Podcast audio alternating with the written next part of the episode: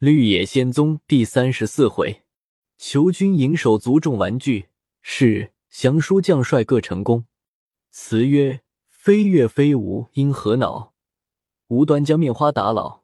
献手求荣，原图富贵。仙字被他行考，脉脉愁思心如绞。闻说到同胞来了，细问离宗，积多金匮，深喜邀天垂报。又调明月捉孤舟。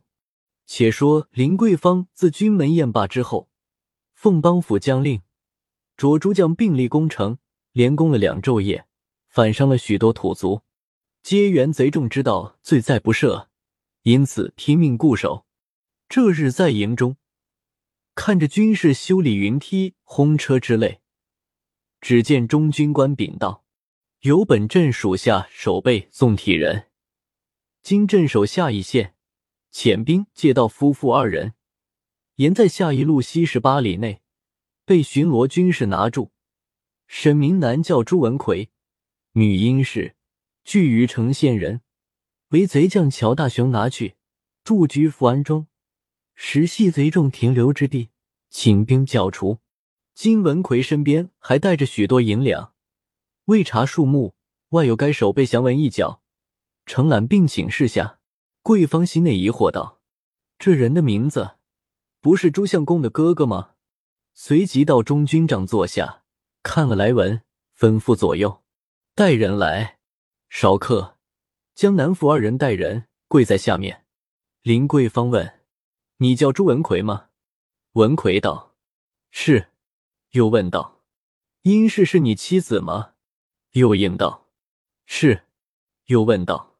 有个朱文伟是府学秀才，住在于城县博业村，你可认得吗？文奎随口应道：“这是小人的兄弟。”桂芳道：“他妻子江氏可在家吗？”文奎心下大惊道：“怎么他知道的这样详细？”忙禀道：“小人兄弟文伟已同妻子江氏四川探亲去了，如今尚未回来。”桂芳笑道。我把你这千刀万剐狗囊的，我也有遇着你的日子。你做的试题，本镇被戏都知道，我也没工夫与你这咒子的较论。吩咐左右，先打他五十个嘴巴。众兵喊了一声，打得文奎鼻口流血，顷刻青肿起来。又着将殷氏也打五十个嘴巴。众兵又喊了一声，打得殷氏哀声不止，将左在两个牙也打掉了。打完。桂芳问谢来的兵丁道：“他的银子在何处？”兵丁们禀道：“小的们彼时搜检出来，在本官面前呈验，本官仍交还他，如今都在身上带着。”桂芳道：“取出来我瞧。”左右向文奎身边取出，放在一旁。桂芳问殷氏道：“你身边有多少？”殷氏道：“并没一分。”桂芳向左右道：“搜。”殷氏听见要搜他，连忙从身边取出来，道：“只有这一百多银子。”桂芳道：“你怎么说一分没有？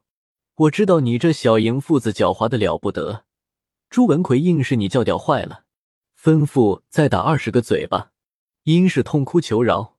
桂芳道：“我分明没有夹棍，若有，我定将你这两个丧良心鬼，一人一夹棍才好。”吩咐左右又打了十个，桂芳着书立语了批文，打发押解兵了回去，又兑了银子数目，共四百余两，交付中军收存。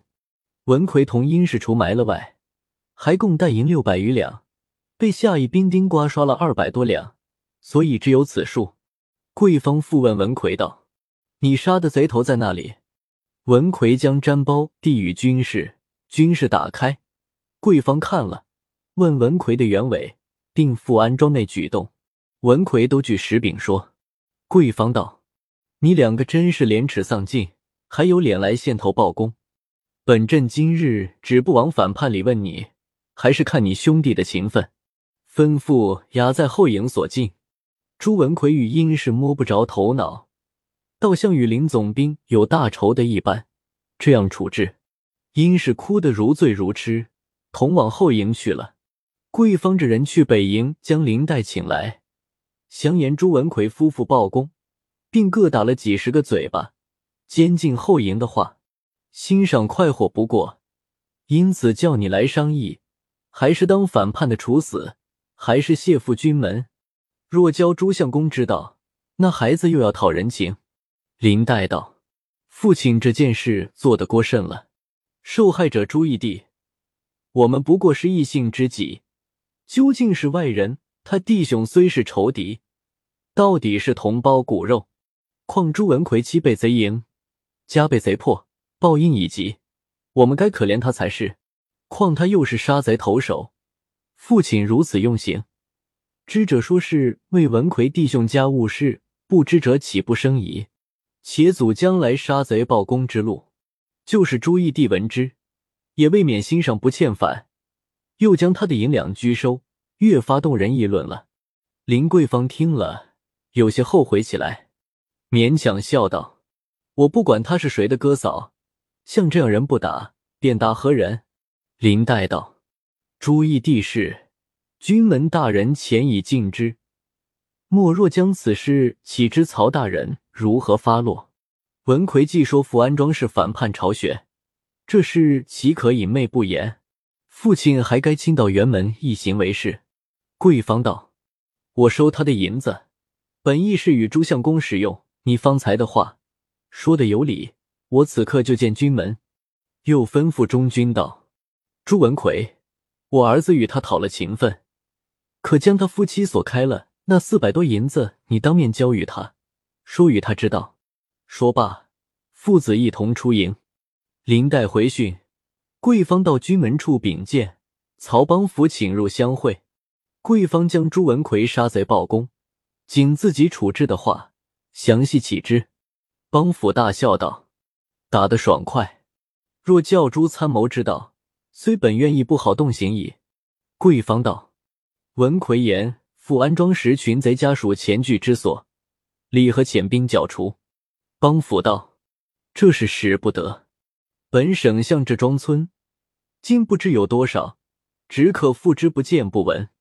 嗣后若有人出手，非是上诏几清骨肉，一概不准。可暗中记名。似平时上诏后，自然要细家查拿。此刻一拿。”内外皆变，非米乱之道也。又指人请诸参谋来。少客，文伟拜见。帮府就将贵方言语说了一番。文伟听之歌搜从贼巢遁归，又听之贵方众家责处，心上甚是恻然。回禀道：生元祖父功德良薄，因此萧强祸起，便生同胞家门之仇，不一而足。敬夫妻于万死一生中，匍匐于义父林总阵营内，情甚可怜。生元欲给甲偏时，亲去看事，未知可否？说罢，泪眼盈眶，不胜凄楚。贵方见此光景，觉得没趣起来。帮扶道：“令兄被极顽劣，你还如此体恤，足征校友。本部愿安，有不找你看望之理。”就是临阵台薄责几下，亦使人心公愤使然。你甚无介怀。文伟道：“生源义父，素性爽直，就是生元祖。父在世，亦必大身家法。义父代生元祖复刑法，乃尊长分内事，何为不可？”说罢，同贵方辞去。到了东营，文伟参拜了贵方。贵方又自己说了几句性情过暴的话，方着他到后营。文伟走将入去，见他哥嫂脸上青红蓝绿，与开了染浆铺的一般，上前抱定文奎，放声大哭。文奎看见是他兄弟文伟，置身无地，也放声大哭。殷氏也在旁边大哭，三个人哭下一堆。哭了半晌，文奎跪下道：“余兄原是人中畜类。”你看父母分上，恕我吧。文伟也连忙跪下，叩头道：“哥哥休如此说，此皆是我兄弟们实命不通，故有此分离之事。”又起来向殷氏下拜。殷氏幸亏脸上盖了许多嘴巴，不然也就修成火炭了，连忙还礼不迭，一句话也不敢说。三人方才坐下，文奎就要诉说自己的原委。文伟道：“哥哥嫂嫂患难，兄弟知之至详至切，倒是兄弟的事，哥哥必不知道。待兄弟详细陈说。”遂从四川遇冷于冰起说，到江氏同段成家女人寄居在冷于冰家。文奎夫妻听了，又愧又喜，一齐合掌道：“但愿我夫妻做万世小人，只愿你夫妻重相聚首，多生些贵子兰孙，与祖父增点光辉，我夫妻亦可少减罪过。”文伟又说：“木金与军门曹大人做参谋。”文奎大喜道。此皆吾弟存心仁厚，故上天赏以意外遭逢。若我夫妻的际遇，真令人不堪回想。文伟又道：“林大人是热肠君子，哥嫂切勿介意。兄弟在军营中办事，不能时时相见。我送哥嫂到林义兄营中住几天，待平贼之后，自可朝夕相聚。家中断去不得，兵荒马乱，恐再蹈意外之余。”遂向林桂芳家丁道：“你们与我叫段成来。”不像段成在帐外已久，听得叫他答应了一声，走入来也不与文奎夫妻问候叩头，白白的站在一旁。倒是文奎道：“段成，我脸上甚见不得你。”段成和没听见的一般。文伟吩咐道：“你到北营先锋林爷处，就说是我的胞兄嫂，今日暂去后营内住几天。”一切饮食照付一二，改日面谢。段成去了。文奎道：“余兄在贼巢中带来银四百余两，故是不洁之物，老弟可收用了吧？”文伟道：“兄弟在军营正缺使费，此银来的甚好，急忙收下。”殷氏向怀中也掏出那两包珠子，打开向文伟道：“此是我弟两包臭物。”不知二叔肯赐光不肯？文伟道：“此珠大而白润，甚好，但军中用它不着，嫂嫂留着吧。”殷氏羞得哭了。文伟恐伤兄意，改口道：“我不是不收嫂嫂的，实因军营用它不着，继承眷爱，我将来与弟父用罢。”说罢，即揣在怀中。殷氏方才止住泪痕。不多时。林黛的家丁这人抬两乘轿来接，文伟将银子珠子俱交与段成，又到贵方处禀明，方同文奎因事出营，自己也回西营去了。且说是上诏被困孤城，心若芒刺，遇临阵又怕失机，越发人心动摇，坐守又非常计，逐日家长须短叹，深恨情泥。一日正捧杯痛饮。众贼又识得告示几张，言逆犯只是上诏一家，其余皆系物为引诱。今后凡失身贼中，能于城投降者，准做良民；将来何家免做接应官兵入城者，准做四品武官；生擒师上诏投降者，封侯；斩首者赐之。若仍固结党羽，抗拒王师，城破之日，男女尽屠等语。师上诏看了，倍加心惊，行动坐卧，总着心腹数人围绕。此夜坠城投降官军者，不止数人。上诏严责守城贼将，这夜于城投降者更多。三鼓后，火炮之声震得城内五瓦皆动。上诏亲自率众上城守御，大明官军退去。午时又来攻城，申时又退。上诏见内外援绝，人心日变，大会群贼，为战守之策。贼众议论纷纷，久无定见。上诏道：“吾以孤城，焉能抗河南全省人马？单言日久，诚恐天下兵急，欲走亦无路矣。日前，秦尼劝我由永城屈荡山等路，奔江南范公堤入海，另行事业。”我彼时未曾依允，今时是危急，现尔等两日内各收拾应带之物，分别前后开路者何人？保护家口者何人？断后拒敌追兵者何人？押解粮草者何人？都要拣选精锐，方为万全。贼众道：“于是都易处，唯粮草最难。依小将等意，莫若随地劫掠，亦可足用。定在后日三鼓起行。还有一计，先驱老弱者率百姓冲西南北三面营寨，牵住官军，使他不能追赶。老弱等众以及百姓有不从者，立即斩首。然后元帅同我等并立出东门，既出城后。”仍需元帅断后，恕官军不敢穷追，再分遣诸将连路设伏。若能就便攻破永城，救元帅继诸将家口，更是妙事。商赵道：“尔等所议一妥，只是属下诸人咸于不等，涉祸泄露，使曹帮府知道，反受撤时。从此刻为始，除援救守城将士外，每城上一面各添巡逻将士十员。”日夜轮流走动，杜绝奸谋。有人拿获投降人一名，赏银一百两。上诏号令已毕，诸贼将各去准备。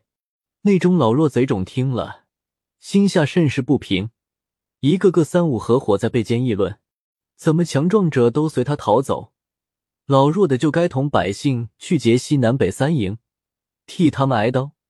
我们要大家设个法子，教他少壮者先死。内中有几个道：“他如今四面添了巡逻，日夜稽查，投降的话端端不能。若开门接应官兵，我们又无力量，只有各带官兵攻城时，扬卫救护，将他们密谋，详详细细写几封书，拴在箭上，射将下去。到那日，他定要分拨我们，只管听他的驱使。分去西南北三门出去时，并不接战。”就跪倒求降？难道官军连投降的也乱杀不成？众人道：“此说大通，各要留意，彼此互传，弄得百姓们也都知道，人人痛恨。”到晚间，官军攻城，各拾得许多书字，向四门主将投递。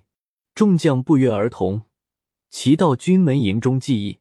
曹邦甫道：“此书字是贼人穷极计生。”设法诱敌，亦未可知；或竟是实情，亦不敢定。我们无论虚实，总要预备。诸将有何奇谋，可速说来，共成大功方可。参谋朱文伟献策道：“贼众故真假未定，此事最易裁除。书字内言：明日三更，师上诏出东门进去，西南北三门前老弱者结营。”就依他的书字，明日日落时，四门加力攻打。见他速走之心，一更时分，便退兵不攻。大人同二位镇台吩咐各营，聚严装宝石，率兵等候。若果真结营，便与他相杀；若实在投降，请二位镇台入城安抚。东门少拨兵丁，留一条走路，让他逃去，亦不必阻挡。将北门林先锋人马先去永城要路三十里埋伏，此刻即用羽袭行文江南文武北兵截杀，以防漏网之贼。待时上诏向永城逃去时，大人可率兵合剿，留将镇守归德。贼众或过期不结营，或出城仍行对敌，则是上诏不逃去可知。即遣人将林先锋唤回，做一策应亦妙。贼中勇悍者不过一时上诏，其余无足论也。众将齐声道：“朱参谋此计周详审慎，极其稳妥，就照此施行。”曹军门道：“还有一说，如贼众假借投降为名，引诱我兵入城，临管二镇台，岂不误遭毒手？依本院主见，贼众若投降，可先遣勇将分三门入城安抚。”二镇台随后入城，以备不虞。本院率兵追杀上诏，与林先锋合击，自城中安抚后，余军赶来会剿擒拿，逃散逆党，方为万全。诸将道：“大人神算无疑，上诏成擒必矣。”众将议定，各回营分派去了。到了次日酉时，官兵四面围城，上诏亲自执应。待到三更。先遣贼将逼迫老弱贼众同百姓，开西南北三门出城，劫官军营寨，自己带领贼众还有两万余人，保护家属同行，杀出东门，只存了八九千人。不想少壮贼中，半是老弱贼众子侄亲戚，见上诏逃去，早定他凶多吉少，皆趁便回城，赶赴西南北三门，随众投降。领管二总兵遣将安抚镇守，以免带兵追赶。上诏走了七八里，先是曹军门兵到，两军互有杀伤。上诏率众且战且走。少客，领管二总兵又带兵围裹上来，贼中力战，死亡十分之四。家口并素有者俱为官军所得，沿路投降者又去了一二千人。上诏走至天明。方杀出重围，四顾跟随众贼，仅存三千多人。再看地界，才离归德不过十六八里，心下大为惊惶，传令众贼：有马者随行，无马者不必勉强，各寻一条生路去罢，也算你们辅佐我一场。说罢，含着泪，挥着手，打马如飞的向东南奔驰。众贼有不忍割舍者，有舍命相随。未似五里，只听得前面一声炮响，人马燕翅般摆开，当头一将正是林黛。众贼看见，喊一声，跑去了一半。上诏此时人困马疲，交手后急欲脱身，又被林黛一只戟绞住，只应不暇。又听得背后喊声大震，心内一着慌，未免刀法疏漏，林黛趁空一戟。刺中肩胛，倒下马来。军士一齐上前拿住，请将分头赶杀贼众。少客，军门二总兵大队拒至，林黛迎上去报功。帮府大喜，蒋玉道：“将军之勇，今古罕传。吾遣军埋伏此地者，只非将军不能了此巨孽也。本院报捷时，必首先保提，遂传令诸将。”各带兵分四路追杀于众，并押解上诏同他子女亲属回归德。正是登坛秉月圆融事，斩将秦王大将才。路不传闻天子乐，三军齐唱凯歌回。